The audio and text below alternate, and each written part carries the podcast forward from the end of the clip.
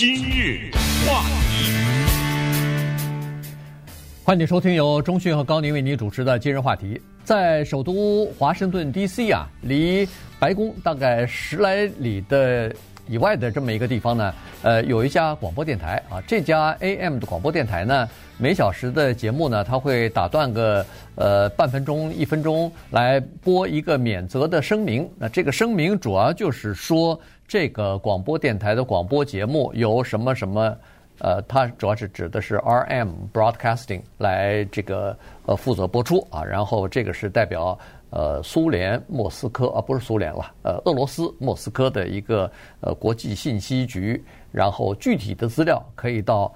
司法部去查询。那么你一听这个免责声明呢，就知道这是一个这个俄罗斯。呃，制作的这么一个节目，所以今天我们就来讲一下，目前在俄乌战争正在继续的时候，美国在制裁俄罗斯的时候，为什么还有这么一家电台在美国的境内还在播出呢？而且这家电台都关键是替俄罗斯政府发声啊，啊，就是所谓政府的喉舌。这个话题啊，特别的有意思，给了我们一个小小的机会呢，简单讲一下美国的广播电视史，同时呢。也讲一下，在美国的广播电台和电视台的上面呢，言论自由和外国政府影响以及外国政府宣传这个之间的关系。这儿呢，先介绍一下这个 WZHF-AM 一三九零，这个电台发射功率非常的小，只有九千瓦。像一三零零啊，像我们的广东电台的一四三零啊什么的，都是数万瓦的呃发射功率。所以其实呢。九千瓦的发射功率非常的小，如果没有俄罗斯入侵乌克兰这件事情呢，基本上没人知道，没有什么人知道这有这么一个小电台，而且呢，这个电台它也不是二十四小时都是播它的，它其他还有一部分是英文的广播，它曾经呢是一个西班牙语电台。顺便说一下，一三零零电台叫 KAZN 啊，它的前身呢是 KWKW，也是。西班牙语电台，那么后来转手了以后，改了呼号了。当然，我们也知道啊，在美国西部的电台是 K 开头，电视台也是；在美国东部的电台电视台是 W 开头，所以它这个呢叫 WZHF，是这么一个电台。这个电台当中呢，被人买走了一些时段，他把这个呢叫 Radio Sputnik。Sputnik 这个字呢，是曾经让美国人心惊胆战的一个字。要用俄罗斯语发音呢，是 Sputnik，但是英文呢，因为它跟斯拉夫语系不一样，所以它这个 U 啊，给念成 a 了啊。所以这个翻译成中文是什么呢？叫做伴侣电台。因为在一九五七年十月四号的那一天呢，俄罗斯当时是前苏联呢，成功的把一颗人造卫星送到了太空。这个人造卫星的名字就叫 Sputnik，伴侣，它绕地球一圈呢，差不多是要九十八分钟左右。当时，在一九五七年十月份，这一颗前苏联的人造卫星从美国的西弗吉尼亚上空带着它的亮光划过的时候，大大的震撼了美国人民以及在当时穷苦的矿工家里的一个孩子。啊，他抬头看到。这颗共产主义国家的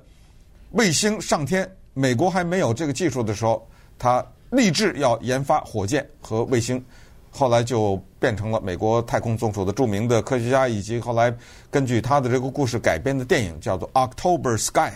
十月的天空，一九九九年电电影，那时候 Jake Gyllenhaal 是一个年轻的演员，他刚刚出道，和 Laura Dern 等等这种好莱坞明星演的一个非常好看的电影。推荐一下《十月的天空》，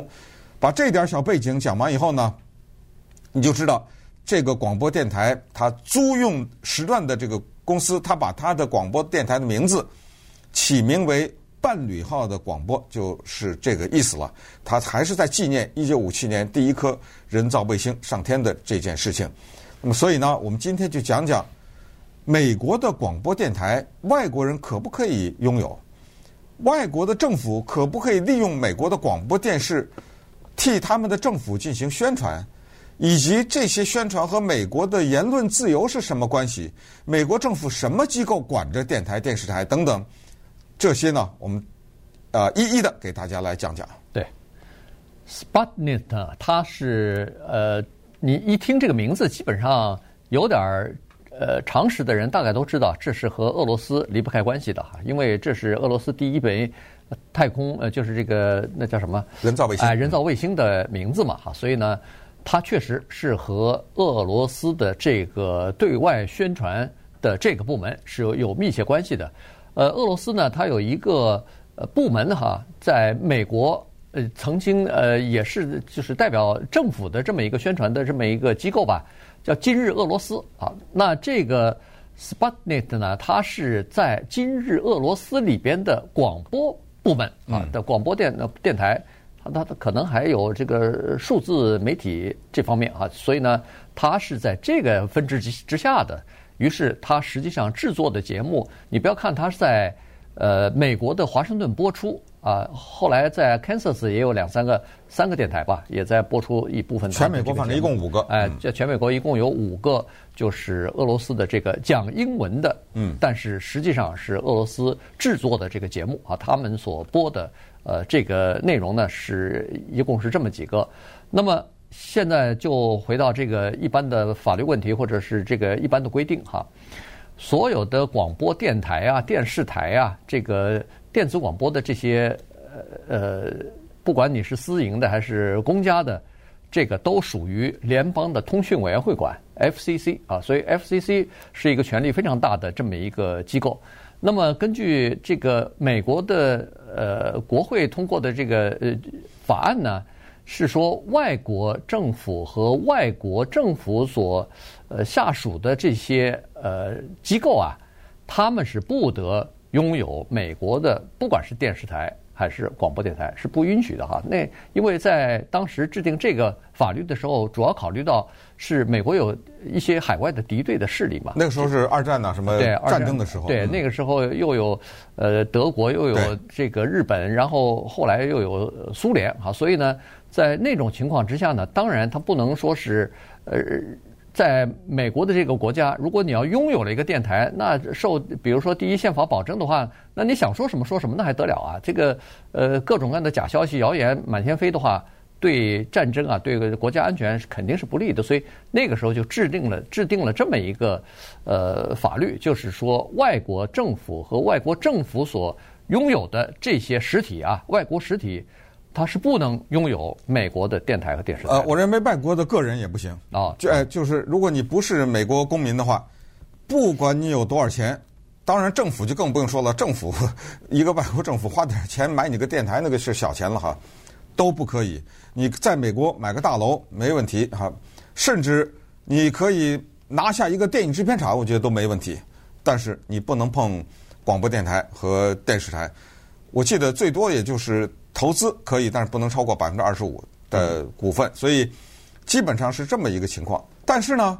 这个里面就有一个，你要说是漏洞也行，或者说它有一个小的窗口也行，就什么呢？就是你可以租时段，就你不拥有这个广播电台或者这个电视台，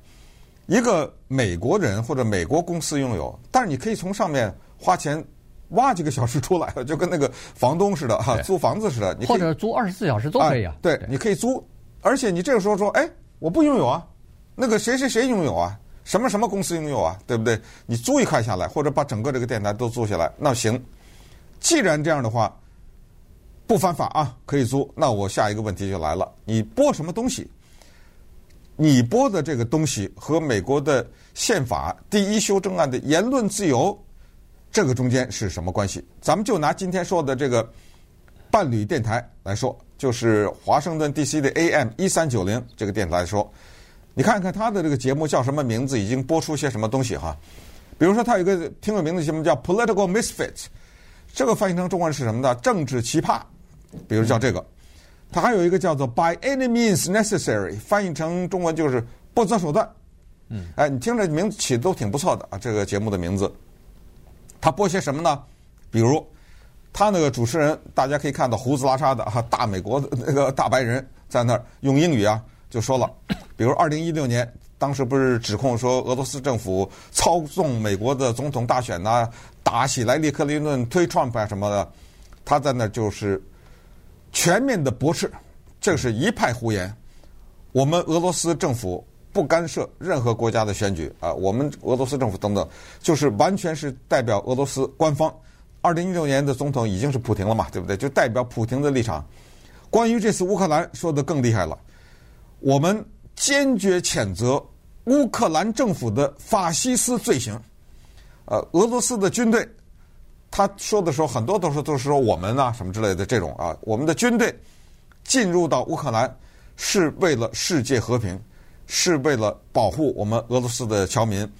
是要镇压或者是打击新纳粹这些人，他们要进行种族清洗，所以我们。要把他们彻底的击败等等，全都是这种口径，知道吧？对。呃，这个在美国的广播电台的空气当中，在一片对俄罗斯的谴责声音当中，突然冒出一个这个声音来。那么，美国政府可以做什么呢？因为他说我租这个电台的时段，我犯法了吗？没有。我讲这个言论你不喜欢听，犯法了吗？你不是保护言论自由吗？那么稍等一会儿，我们再看看这个中间呢，美国政府能有什么办法？今日话题，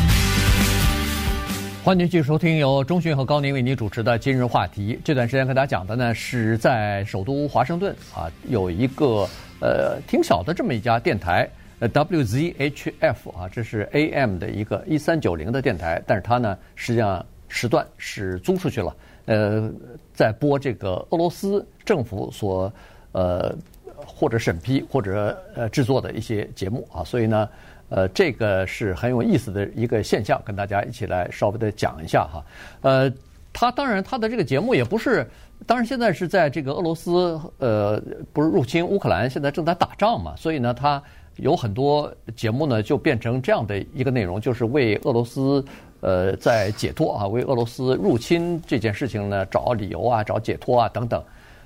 但其实它不是一天二十四小时全是这种节目，它。还有一些其他的节目，你如果听到其他节目的话，你就不太以为这是一个政治性的或者是一个呃俄罗斯政府的这么一个节目。你但是也对攻击美国呀，他其他节目、啊、对，对不对？呃、都说美国这国家是一团糟啊，对不对？对，政治类的节目是攻击美国的。嗯、所谓的攻击美国，就他就探讨一些美国的制度上的一些缺陷或者是弊病啊。你比如说贫富的。呃，问题呀，对，呃，这个种族，哎，种族的问题呀，或者两党的这个制度性的障碍啊，现在民主党、共和党两党互掐啊什么的，他他是呃大力的批评这些东西，但是他也有一些非政治的类的节目，哎，有的时候请一些人聊一下什么器官移植啊，有的时候找一些人谈一些什么超自然现象，嗯、那个那那叫什么呃。呃，不明不明飞行物啊之类的东西是吧？嗯。呃，或者是呃环保的一些节目，包括废废废品的回收啊等等。所以呢，它实际上是在很多的其他的节目的呃包装之下，有的时候是呃就弄一些各种各样的东西出来。最糟糕的呢，是他经常会播一些叫做假新闻，或者是散布一些不实的消息。嗯，那简单回顾一下这种。情况它的背景是什么呢？就是，当然最早呢，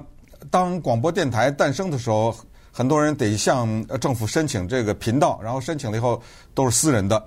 美国几乎所有的广播电台都是私人的，包括 National Public Radio 这种呢，它也不是政府的喉舌，也不是由政府控制的，只不过政府联邦政府给他一些贷款，他向老百姓大众募款，对不对？只有美国之音是美国政府控制的。纳税人交的钱，可是美国之音呢？美国人听不到，对不对？他得用那个短波收音机，它是向海外广播。在一九三零年左右的时候呢，有一个蛮大的改变，就是大电台啊没问题。当你买下这个频道以后呢，你花钱雇什么音响的工程师啦，雇主持人呐，音乐呀。那个时候很多广播电台拥有什么呀？拥有乐队。有一个乐队在那演奏，是现场的，而且在那播音，就是那拉小提琴在那拉，不是咱们现在什么放 CD 放什么，那乐队就在那演奏呢。然后主持人拿着个稿子站在麦克风那儿，当场就那么广播，那有钱呐，广播电台。但是呢，很多小的电台雇不起这么多人，所以当时就有这个呼声，就是我可不可以租出去？所以在一九三十年代的时候呢，请注意呢，联邦政府就同意了。所以你拥有电台啊，你可以做房东，然后你把这个时段租出去，谁有钱呢？谁向你租？那你说有钱的人，他干嘛不再买一个电台？没了啊！对，这频道不是永远可以开发的，所以没有了。那当然，现在今天的情况已经不一样了。今天有那个什么 Series 啊，什么这些呃 Podcast 啊，有什么这都完全的翻天覆地的变化了。我还是说那个时候，所以在三十年代的时候呢，有了这个变化，让一些小的电台可以生存。就是我把这个时段两个小时租给你，六个小时租给他，我收点租金，还能活下来。到了战争的时候呢，就有规定了，就是说美国的广播电视这种电子媒体，不可以被广播电台的外国的机构所拥有。这个呢，一直延续到今天。外国政府机构不可以拥有电子媒体。那么在这种情况之下，我们再很快回到言论自由这一方面。那么现在有一个电子媒体，就是说俄罗斯啊是完全是正义的战争，啊乌克兰是法西斯等等，这可不可以呢？我们再回到一点历史。二零一六年，川普当了总统以后呢，他任命了一个人做 FCC，就是联邦通讯管理委员会主席，叫做 Ajit Pai 啊，听这名字是个印度人。在二零一七年的时候，有三个民主党的议员呢，就提出来向美国的联邦政府的通讯委员会说啊，说这一个电台或者他没有点名字啊，就是说有一些电台呢在散布不实的新闻，FCC 应该予以管制。结果呢，这个阿吉派啊回了这三个议员一句话，他说：“对不起，我们不调查，因为。”宪法的第一修正案保护言论自由，这个事儿就给搁下了。嗯，呃，他是说，呃，拥有合法的许可证的这些电台，他们选择播什么样的节目、什么样的内容，这个不属于我们管，这个是受呃言论自由保护的。呃，即使这些内容和节目让人某些人听了以后不舒服，这个也没有办法，不能不能管哈。所以当时。就没有停播这个节目啊，也没有对呃这些事情呢展开什么调查。呃，那现在其实又有呼声了啊，说是应该把这个电台，至少是这个节目应该给它停掉，因为它散播这个不实的假消息啊，等等等等啊。但是呃，